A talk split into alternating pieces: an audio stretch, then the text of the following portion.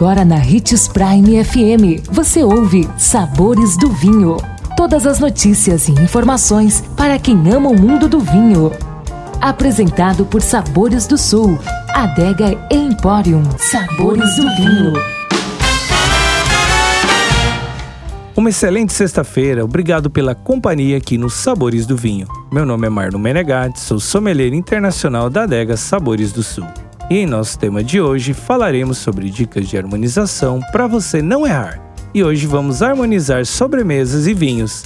Uma das principais dicas de harmonização é que o vinho deve ser sempre mais doce que o alimento. Quando a sobremesa é mais doce, ela acaba sobrepondo o sabor do vinho e não notamos as suas nuances. Os fortificados e os vinhos de colheita tardia são ótimas escolhas.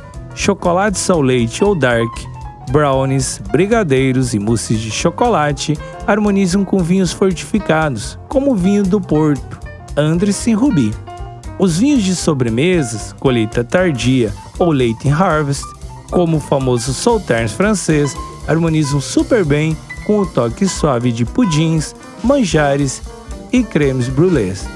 Aproveite nossa dica de vinhos e faça suas próprias harmonizações. Tchim, tchim. E lembre-se, que para beber vinho você não precisa de uma ocasião especial, mas apenas uma taça. Segunda-feira estaremos de volta. Bom fim de semana para você. Tchim, tchim